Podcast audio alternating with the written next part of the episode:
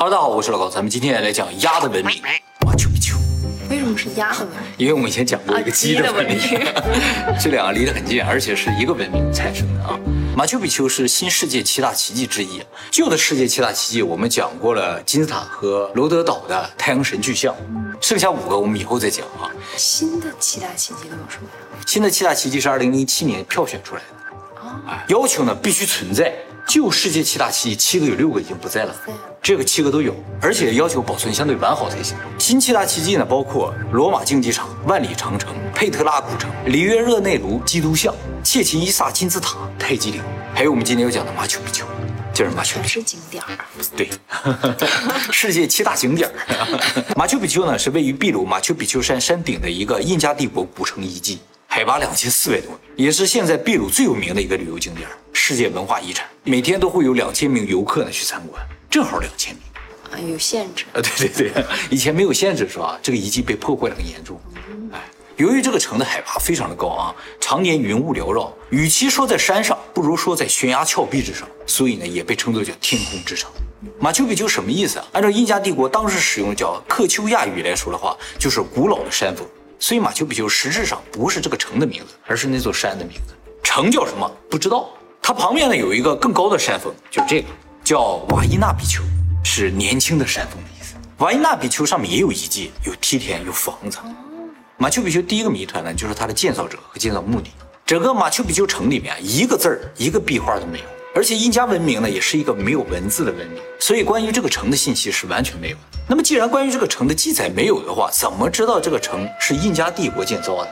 是因为这个城当时在印加帝国的统治范围之内，而且它的建筑风格符合当时印加帝国的其他建筑建筑风格，所以目前认为马丘比丘呢是十五世纪印加帝国所建造的。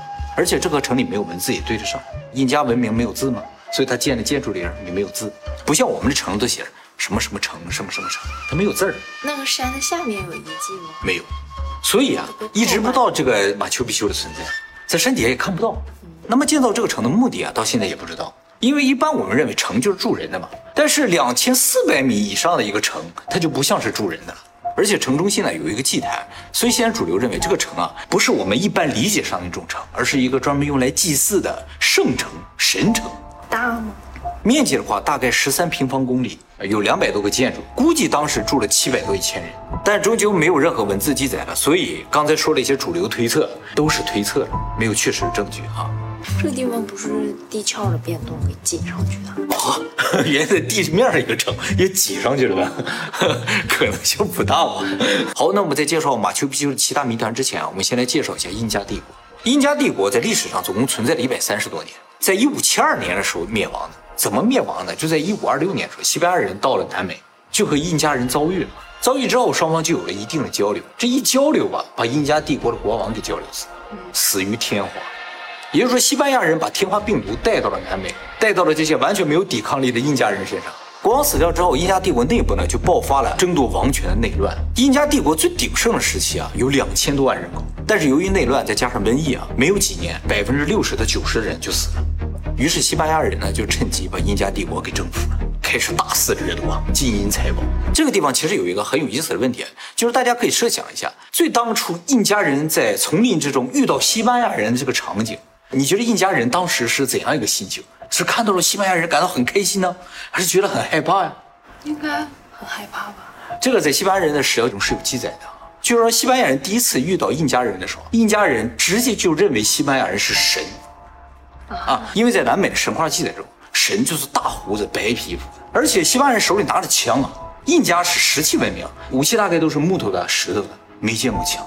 而且听说这些西班牙人是乘风而来，其实就是帆船了，就是帆船来的。于是他们认定这就是神，所以最开始西班牙人是受到了印加人的极度的礼遇的，这是神呐，啊，所以有什么好东西都给他。神的待遇。对对对，哇！但是没有想到西班牙人并没有以礼还礼。他们开始掠夺了。既然你愿意给，那就都给我吧，上一种。其实说到这儿啊，我就想到，如果有一天外星人来到地球，我们也一定认为他是神，他比我们先进很多嘛。但是这些神啊，是不是好意就不一定了。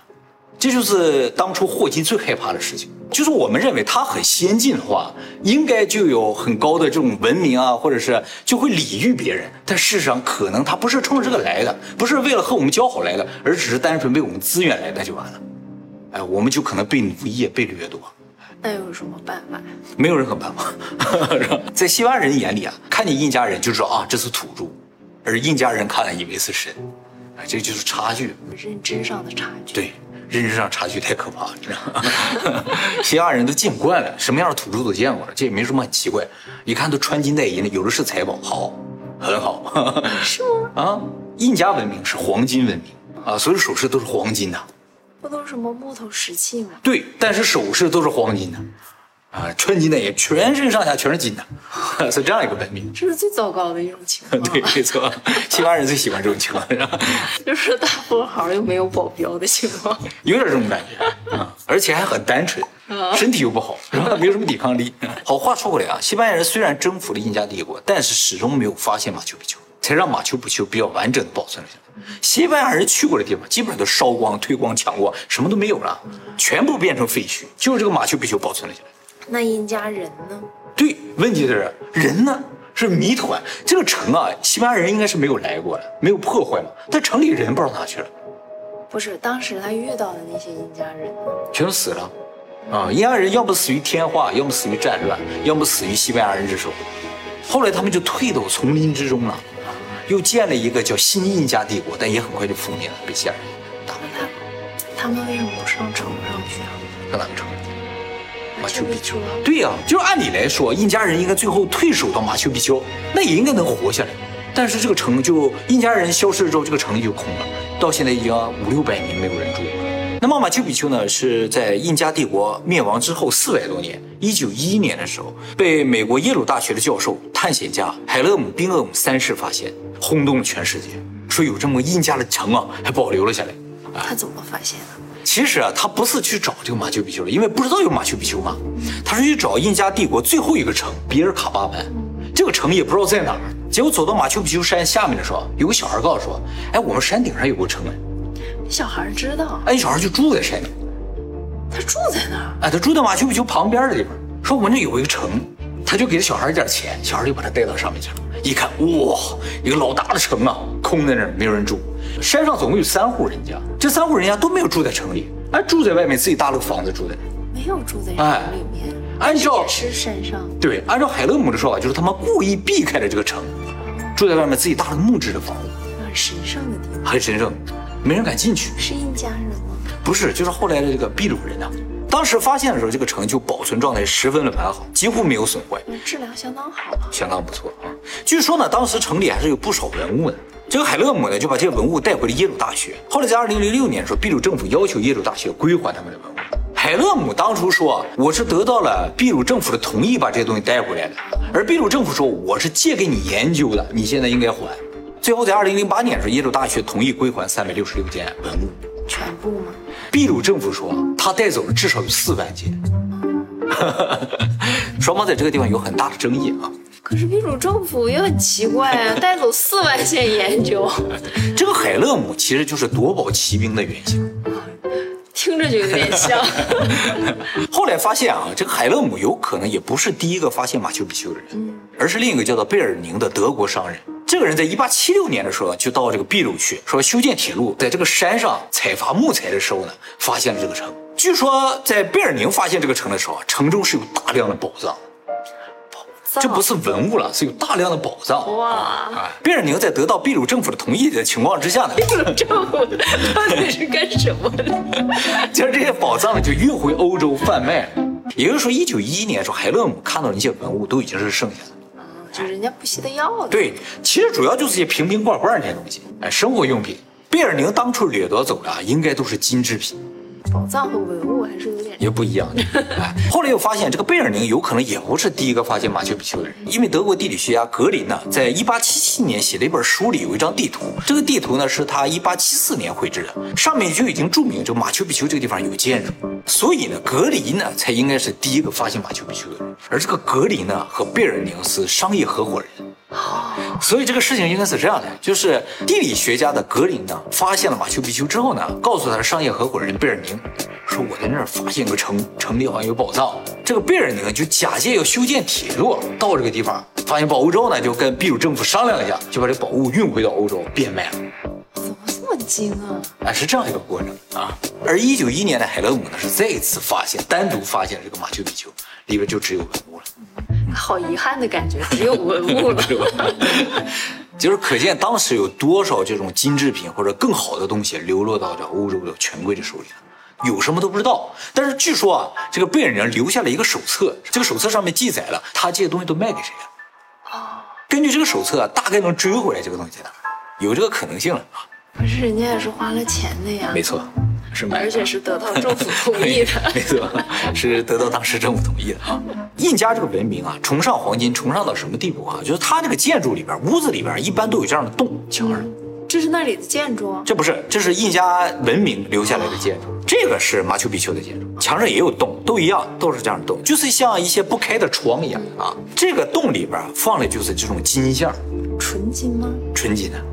哎，纯金的像摆满了。哎，这不是跟普马盆古的长得差不多？对，他们都在一个地方，都属于印加文明的。这像都不知道哪去了，被人拿走了。你说多少个洞啊？每个洞里边都有个像。马丘比丘除了建造者和建造目的不明之外啊，最大的谜团就是它超强建造技术。通常城市不可能建在山巅之上，特别是这种陡峭悬崖之上，因为要考虑到承重啊、角度啊、建造方法等各种各样的问题。特别是秘鲁这个地方，地震频发，时不时呢就来个七八级地震。而马丘比丘呢，偏偏就在地震带上，所以这个城啊是经过几百年的晃动的。但是马丘比丘呢，在完全没有维护的情况下，屹立五百年不倒，这个绝对是奇迹啊！而且呢，它没有使用任何水泥，都是粘结剂没有，看上去呢就是石头简单的堆砌，跟普马盆古差不多，差不多。但是普马盆古已经倒了，它没有倒。不过普瓦彭古是不是他真的自己倒的也不知道，因为经过战乱了嘛，炮轰啊，还有人拿这个练靶子的，有人进去过了就不一定了。他这没有人进去过就没倒。就算以目前人类的设计能力啊，想在这个地方堆一个石头城，五百年不倒也是没有可能的。咱就不说堆一个石头城，你就是算有水泥，你用钢筋混凝土建造一个楼啊，在这个山巅之上，五百年没有人维护，想不倒也是没有可能的。咱们现在住的楼啊，常年都得有人维护才行。还有地震，对，但是石器文明的印加人居然做到了。那么它这个城为什么不倒？后来一直有研究啊，发现啊，这个马丘比丘所有的石头虽然形状大小不同啊，但是垒在一起是完美契合的，几乎没有缝隙，就是经过精雕细琢之后形成的啊。我们以前在鸡的文明中介绍过十二角石，也是这种感觉的啊。这种石头本身是如何加工的就不知道，因为它们没有铁器，不很奇怪吗？有金子，嗯，有金子，没有铁器。他们有铜，但是没有铁。在整个印加文明中，一个铁的东西都没发现，全是财宝，全是财宝，只有值钱的东西，不值钱的东西应该不要。有金子，还有坚固的住房，坚固的住房啊，其实先进啊，已经研究发现了，印加文明相当的富有。就是一般啊，在当时的文明来看，就算在十五世纪的时候，一般也都是权贵加上一帮奴隶这种生活方式。而印加文明就是最底层的农民，他那个房子也十分坚固，建造的十分好，就说明什么？所有人都特别有钱，哎，没有特别穷的人，没有说那种给奴隶在那住了一个坑啊，一个像圈一样的地方，没有，所有人住的房子都特别好。我们的房子也没有缝隙呀，啊对，严丝合缝，光没有缝隙是不行的。后来又发现啊，它这个建筑底层的石头啊，这些大石头形状不规则，面儿又特别的多啊，这个其实特别关键，就是地震来了之后，这些不规则的形状和不同方向的面儿，就能把这个力分散出去哦，像现在的那种减震一样。对对对，它不会往一个方向传导力，它向多个方向传导力，大家传导的方向都不一样，一下就把这个力啊分散掉了。这么先进，嗯，而且形状不规则，就你比我多一块，我比你少一块之后啊，它就不会错位。那我们回日本的时候盖一个这样的，现在技术做不到，为什么？咱们不会加工这种石头，再加工这种石头也不敢保证它不倒，人家加工出来它就不倒，几百年、几千年不倒。啊，关键是人这石头中间没有水泥，没有水泥有一个好处，就是石头和石头之间有一定的活动量，也有利于分散能量。而且地震停止之后，它就会回到原点，又契合上了。所以整体来看，这些石头就像一个免震结构。不管你怎么晃，上面不动，就它这些石头啊，然后好高级啊！就不会倒嘛啊。那么底下石头如果是这样一个结构的话，就是上面不会动的话，上面的石头呢就可以整齐一些。事实上也是这样的，就是他们底下大石头，上面都是这样的石头，很整齐的。就是他们有加工这种整齐石头的技术，对故意那样的。对，下面绝对是故意的，而不是没有办法，这个石头就长成这样，我只能凿一凿削一削，为了节省体力造成这样，不是。好凡尔赛啊！对啊，哎，我这底下是为了让它能够抗地震，上面我想建成正常块儿就能建成正常块儿，完全没有问题。而且上面我也没有缝隙，是不是？哎，所以说这石头看上去是随意垒的，绝对是经过非常深度的设计考量，还有经过计算的啊。当然，这个设计虽然很好啊，但加工起来有点难度嘛，因为底下那个石头你要加工成各种各样的形，还有契合嘛。以一个没有铁器的文明来说，这就太难了。光鸡的文明都不行，必须是鸭的文明。那他们也是吗？只有鸡骨头吗？对，那怎么冶金啊？啊，对，金怎么冶炼出来？不是也不知道吗？我以前讲了嘛，就是烧那个金的温度不够，但是他们就能做成镀金呢，还能做成真正金的这个首饰嘛，这很难。可能跟我们现在的冶炼技术不一样。对，完全另外一个。而且他们能镀金，要用电。没有纯金吗？为什么要镀金呢？呃，有一些普通老百姓 也不是那么富有。对啊，这个贝尔人可能被骗了不少，是吧？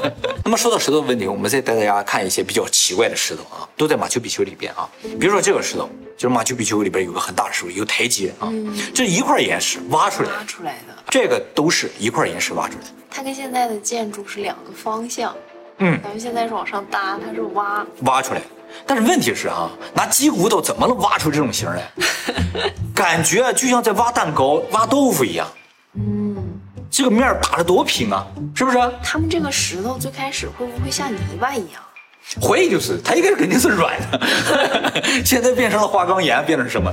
但是以我们现在理解来说，可能做不到。就像金字塔，对，感觉一开始应该是又轻又软的这么个东西，像泡沫一样。想的太复杂。搭好了之后，一摁个钮，咵就变成石头了。三 D 打印，三 D 打印之类的，这些石头的硬度全都在六以上，而铜的硬度是三，鸡骨头的硬度可能有四有五都有，铁器的硬度大概四有点。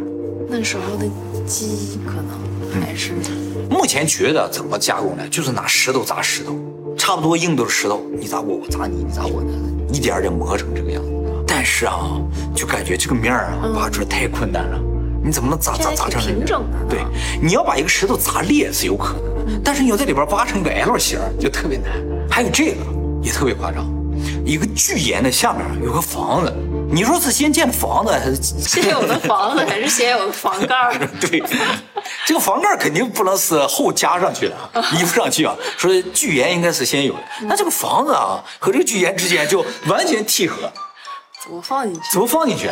感觉就是啊，按照这个形磨磨磨，反正这个形一下塞进去了。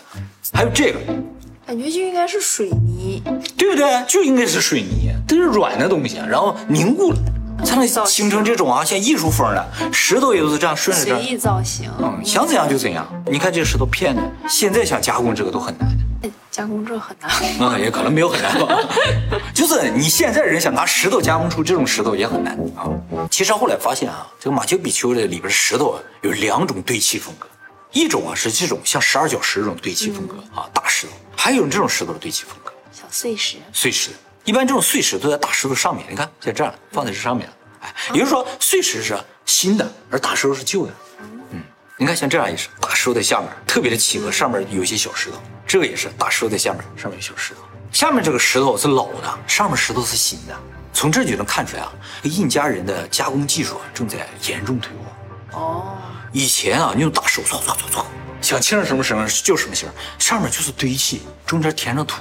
啊，有土啊，就是往里填土，缝子特别的大嘛，怕它倒了，就往里边填土。这下面就没有，连根头发都塞不进去。有些人说这个不是退化，根本就是两伙人建，就说明很久很久以前有一伙人很厉害的人，把这个石头啪啪啪啪啪切好了之后建成这个城。